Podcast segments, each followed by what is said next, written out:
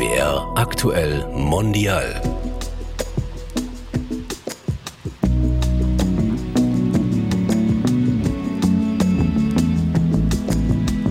Das, was jetzt gerade ukrainische Gesellschaft durchmacht, das sind natürlich unglaubliches Leid, Trennen und Machtlosigkeit und gleichzeitig aber ist es sehr viel Zusammenhalt und ich glaube, wenn existenzielle Fragen sich so deutlich stellen, dann passiert etwas einfach mit einem, mit der Seele, ja. Und äh, die Seele der ukrainischen Kunst ist einfach jetzt die Transformation selbst.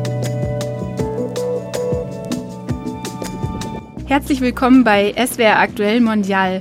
Das ist die zweite Folge unserer Serie Die Kulturretter deutsch-ukrainische Künstlernetzwerke im Krieg. Ich bin Leonore Kratz und heute zu Gast ist die ukrainische Künstlerin und Kuratorin Anna Maniuk und Larissa Katschenko. Sie arbeitet beim Institut für Auslandsbeziehungen in Stuttgart und äh, ist dort eine wichtige Ansprechperson für geflüchtete ukrainische Künstlerinnen und Künstler. Herzlich willkommen. Danke, danke für Einladung. Bevor wir loslegen, habe ich eine Frage. Ähm, können wir du sagen? Sehr gerne. Ja, gerne. Okay, also ich bin Leonore. Ähm, zum Beginn machen wir immer so zum Warmwerden und Kennenlernen so ein kleines Spiel. Ähm, ich sage ein paar Satzanfänge und dann könnt ihr die bitte einfach kurz vervollständigen. Anna, Kunst bedeutet für mich Punkt, Punkt, Punkt. Für mein Leben. meine Zukunft und meine Vergangenheit. Wow. Larissa, besonders an der ukrainischen Kunst ist für mich ihre nationale Bezug, Bezug auf die Nation, Suche nach Wurzeln, Suche nach Identität. Mhm. Und das war schon immer so, also das ist schon lange so in ukrainischer Kunst? Das könnte man so sagen. Es hat sich einfach etwas intensiviert nach der Maidan-Revolution mhm. 2014. Aber also wenn ich jetzt über meinen Weg spreche, ich bin noch ein Kind äh, des Sowjetunions, äh, noch dort quasi ein Teil des Lebens, noch ein Teil meiner Schulzeit verbracht. Und meine Suche nach Identität, auch wenn ich Russisch spreche, bin ich ja nicht automatisch gleichzusetzen mit äh, russischer Nationalität. Da hat sich, ich glaube, ich war keine sechs, sieben Jahre, da habe ich schon meine Suche angefangen. Und aber dann irgendwann mal später stellten sich für mich die Fragen, wo gehöre ich hin? Mhm. Was mhm. macht mich aus und was macht meine Nation aus? Und sowas findet sich natürlich auch immer in der Kunst, ja. Anna, die Stuttgarter Kunstszene ist für mich etwas ganz Neues. so, ja, ich bin nicht so lang hier und äh, ja, und ich, ich lerne wie ist das hier? Mhm. Ja. Larissa, eine Frage habe ich noch für dich und zwar, ich unterstütze ukrainische Künstlerinnen und Künstler, weil? Weil das mein Herzensruf ist, weil Ukraine tatsächlich Hilfe braucht und äh, ukrainische Künstler ist nur einer der Sparten von Menschen, die Unterstützung brauchen und aber sehr, sehr wichtige Sparte. Mhm.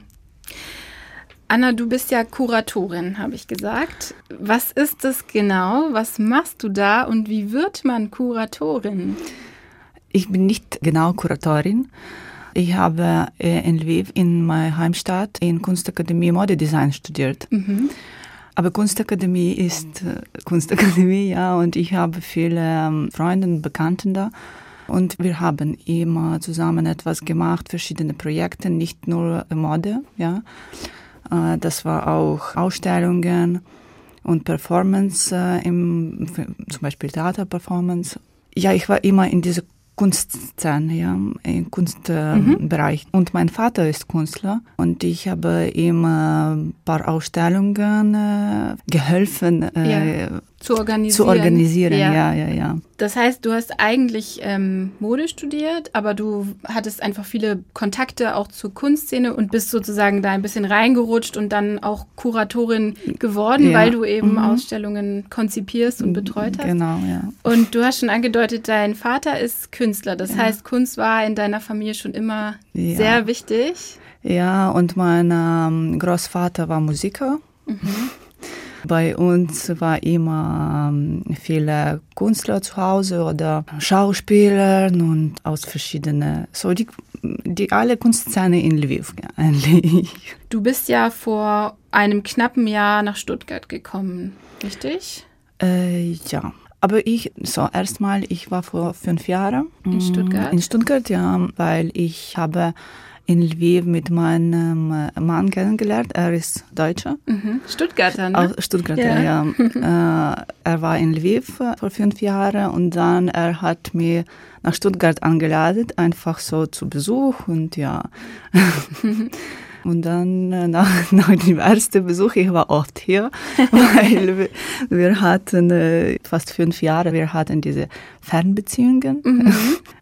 Aber jetzt, ja, seit letztes Jahr, Ende, so endlich November, ja, ich bin hier angemeldet. Ja, ja bist du fest zu ihm gekommen ja, jetzt? Ja, ja. Also ja. noch vor dem Krieg eigentlich. Ja, vor mhm. dem Krieg, ja. Mhm. Wie kann ich mir die, den Alltag von dir in der Ukraine vorstellen in den letzten Jahren? Also kannst du ein bisschen erzählen? Ähm, du hast schon gesagt, die Kunstszene war bei euch viel zu Hause, aber was hast du dann so gemacht? Du hast dein Studium beendet und dann hast du die Ausstellung angefangen zu organisieren und erzähl mal ein bisschen.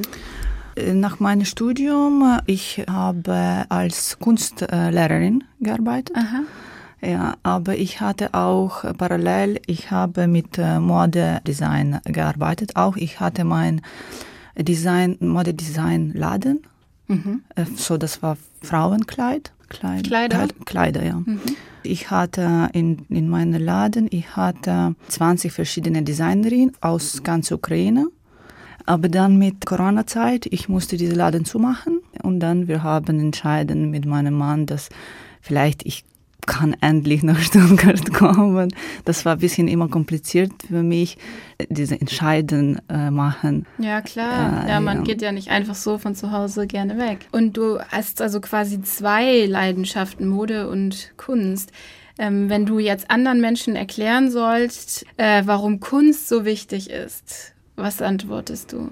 Ich denke, dass das ist einfach zu verstehen, ja für alle, für Kinder, für alte Leute, egal wie alt bist du, aus welchem Niveau du kommst, äh, ja. Und ohne Sprache endlich auch. Ja, ja ist international. International, mhm. ja. Larissa, ihr zwei habt euch ja wahrscheinlich in Stuttgart kennengelernt, denke ich mal, über deine mhm. Arbeit wahrscheinlich. Du unterstützt geflüchtete ukrainische Künstlerinnen und Künstler beim Institut für Auslandsbeziehungen. Diese Stelle oder dieses Projekt wurde direkt nach Kriegsausbruch im Februar eingerichtet. Kannst du ein bisschen erzählen, wie läuft das genau ab? Was ist da deine Aufgabe? Was für Künstlerinnen kommen da zu dir? Wir arbeiten für ukrainische geflüchtete Künstler, die in Baden-Württemberg äh, ihr neues Zuhause bekommen haben.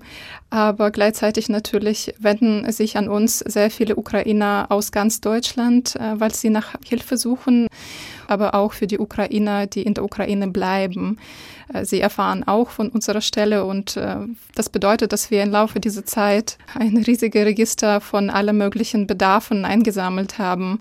Insbesondere im April war das der Fall, dass die Menschen, die sich bei uns gemeldet haben, sie suchten vor allem weniger nach einer Ausstellungsorganisation, sondern vielmehr nach einer Wohnung. Mhm. Und das konnten wir am Anfang tatsächlich auch leisten, weil viele baden-württembergische Kulturinstitutionen sich bei uns gemeldet gemeldet haben und äh, tatsächlich auch solche Art von Hilfe angeboten haben, auch so, ja, einfach nur private ja. Wohnungen.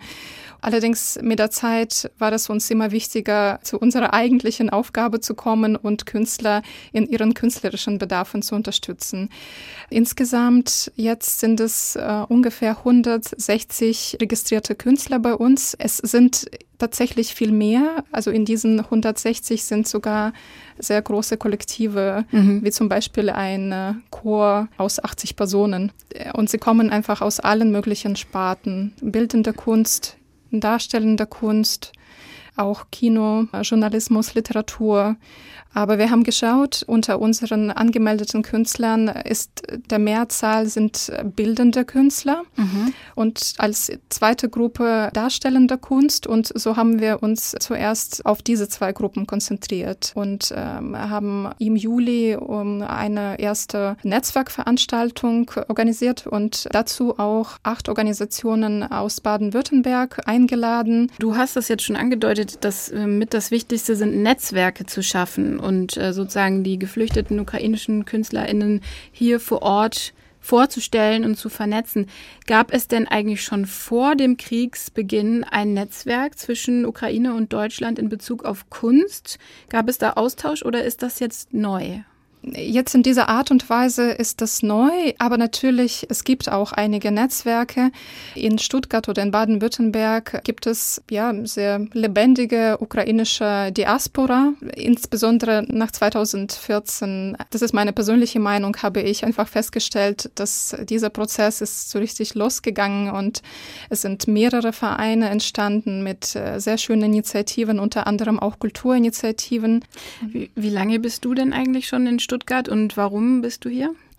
Ich äh, habe in Deutschland studiert und angefangen zu arbeiten und so irgendwann mal kam es so, dass ich einfach äh, mir das gar nicht mehr vorstellen konnte, Deutschland zu verlassen. Gleichzeitig habe ich immer danach gesucht, ein Stück zu Hause für mich in Deutschland beizubehalten und für mich war so ein sehr, sehr wichtiger Wendepunkt ist Maidan 2014. Das war die Zeit auch für mich. Ich konnte kaum schlafen, essen und andere Dinge machen. Ich habe wirklich die ganze Zeit nur Nachrichten und Videostreams mir angeschaut, letztendlich auch selbst auch hingefahren, äh, weil für mich war das ein historischer, historischer Wendepunkt und ich dachte, ich muss einfach das mit meinen eigenen Augen gesehen haben. Mhm. Dann später habe ich einfach nach solchen Arbeitsaufträgen und nach solchen Stellen gesucht, die für mich Brückenmöglichkeiten ja. geben, wo ich eben mittlerweile auch meine, meine Kenntnisse und meine Liebe zu Deutschland und meine Liebe zur Ukraine vereinen kann.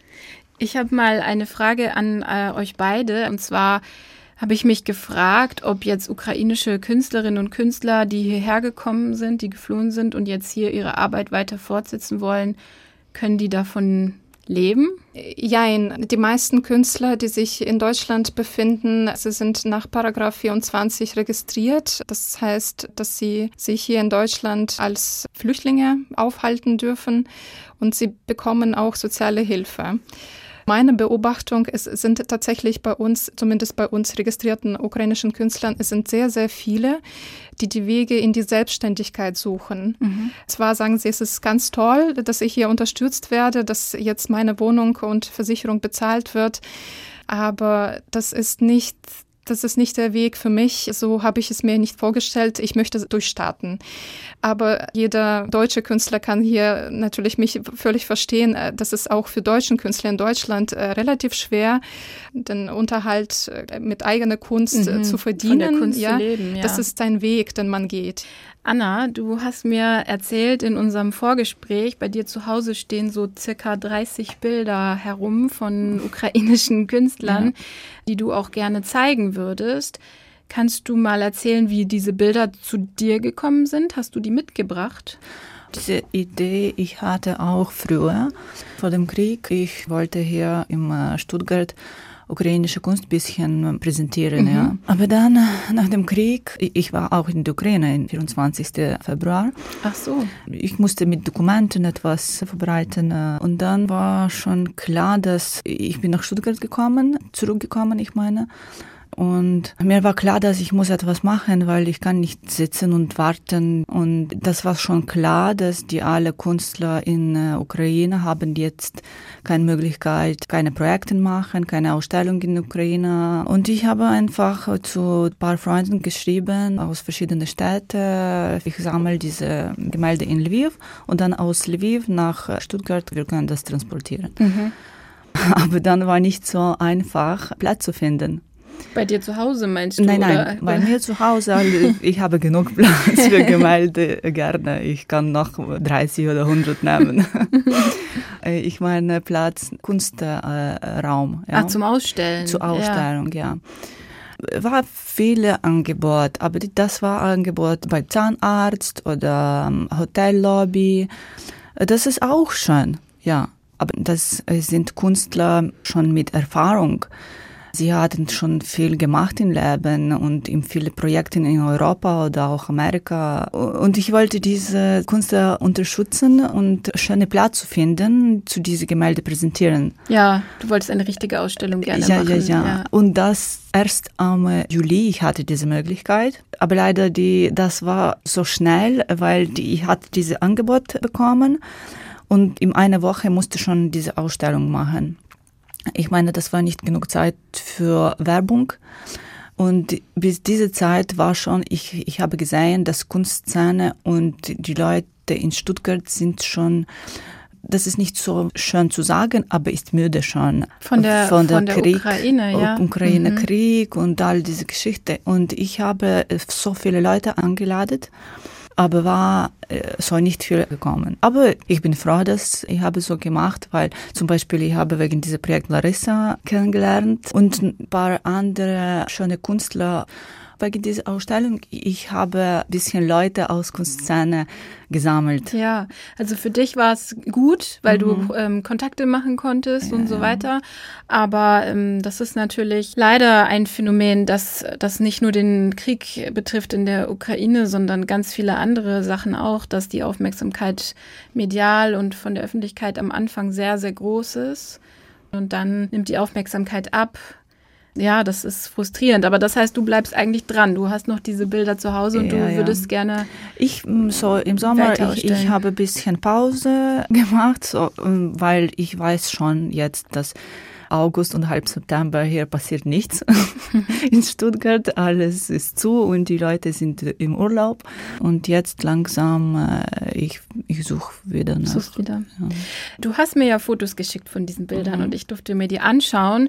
Was mir aufgefallen ist, ich habe mir die Bilder angeguckt, die sind ja von verschiedenen Künstlern, zwei von deinem Vater und auch noch ganz viele andere Künstlerinnen und Künstler. Und ich fand, Viele von den Bildern ähm, waren sehr bunt, viel Farbe pink und, und, lila, auch sehr modern. Also ehrlich gesagt habe ich mir so vorgestellt, wie ich mit einem Martini-Glas in einer Galerie in New York stehe und mir diese Bilder angucke. Ich fand sie wirklich sehr, sehr modern. Was mich gewundert hat, ich habe auf keinem der Bilder jetzt irgendwie einen Bezug, einen Kriegsbezug gefunden. Sind die einfach noch vor dem Krieg entstanden? Äh, ja, das war früher, aber ich wollte auch diese Ausstellung, ich wollte so machen, dass ohne Krieg. Ich meine, ah ja. du hast extra sie gebeten, dir äh, andere Bilder zu schicken. Ich meine, dass sowieso manche Geschichten, so zum Beispiel, da gibt es äh, vier Gemälde von einer Künstlerin aus Donetsk, Mhm. Ja, und sie ist jetzt in Westukraine wohnt. Und äh, diese Gemälde war im März gemacht. Ah, im März, also nach Kriegsausbruch. Ja, und äh, sie hat mir geschrieben wegen dieser Gemälde, dass in diese Gemälde geht über die Träume Träume über Freiheit, ja. Mhm. Da, da, spielt zwei Kinder. Das ist Diptychon. Und die andere Diptychon zwei alte Leute die auch haben äh, normale Lebenroutine machen. Ja. Das sind so Sehnsüchte und Träume für nach dem Krieg. Ja. An euch beide die Frage, habt ihr bemerkt, gibt es jetzt seit dem 24. Februar einen Boom an ukrainischer Kunst oder vor allem auch mehr Kunst, wo man sieht, dass die Künstlerinnen und Künstler ihre Erfahrungen oder ihre Wünsche für nach dem Krieg verarbeiten? Kann man das beobachten? Hat sich da was verändert? Ja, auf jeden Fall. Es gibt äh, sehr viel Reflexion und es wird noch äh, viel mehr geben. Es gibt einfach viele Ukrainer, die da sind, viele Ukrainer, die sich einfach im Ausland befinden und etwas tun wollen, etwas tun müssen und ihre Kunst präsentieren. Es gibt aber gleichzeitig das, was mich erreicht. Einige Künstler meldeten bei mir die Wichtigkeit, einen höheren künstlerischen Anspruch an Ausstellungen, an ukrainische Ausstellungen zu stellen. Sie sagten mittlerweile, alle ukrainische Symbole, die sind, ähm, naja, allgegenwärtig, vielleicht kann man nicht sagen, aber man sieht sie jetzt öfters. Das ist zum Beispiel mit Gelb und Blau, das sind die Farben des ukrainischen Flagges und das sind noch so bestimmte nationale Symbole, die einfach sehr, sehr oft da sind, so ein Weizenkorn Horn. Mhm. Es ist natürlich auch eine Taube, Friedenstaube mhm. und es wird auch sehr, sehr viel mit solchen Symbolen gearbeitet und einige Künstler meinten, dass das wichtig ist, natürlich äh, vielleicht nicht äh, mit sehr einfachen Dingen zu arbeiten, sondern tatsächlich ukrainische Kunst ist, ja, hat einfach eine Geschichte und hat sehr viel zu präsentieren. Ist mehr als das. Es ist mehr als mhm. das, ja, mhm. genau. Das ist äh, all die Dinge, äh, die sind entstanden aus Not oder aus, ja, man greift auf die nationalen Symbole, glaube ich, in sehr, sehr dunklen Zeiten, weil man nach Unterstützung sucht und äh, nationale Symbole haben auch Wiedererkennungswert, also vor allem für Ukrainer selbst, aber natürlich auch irgendwann mal verbreiten sie sich in der Welt. Also es ist natürlich, dass mit bestimmten vereinfachten Symbolen gearbeitet wird, aber ukrainische Kunst und Kultur ist viel mehr als mhm. nur das. Ja. Man spricht ja auch von der Seele eines Landes, wenn man jetzt besondere Eigenarten beschreibt von einem Land.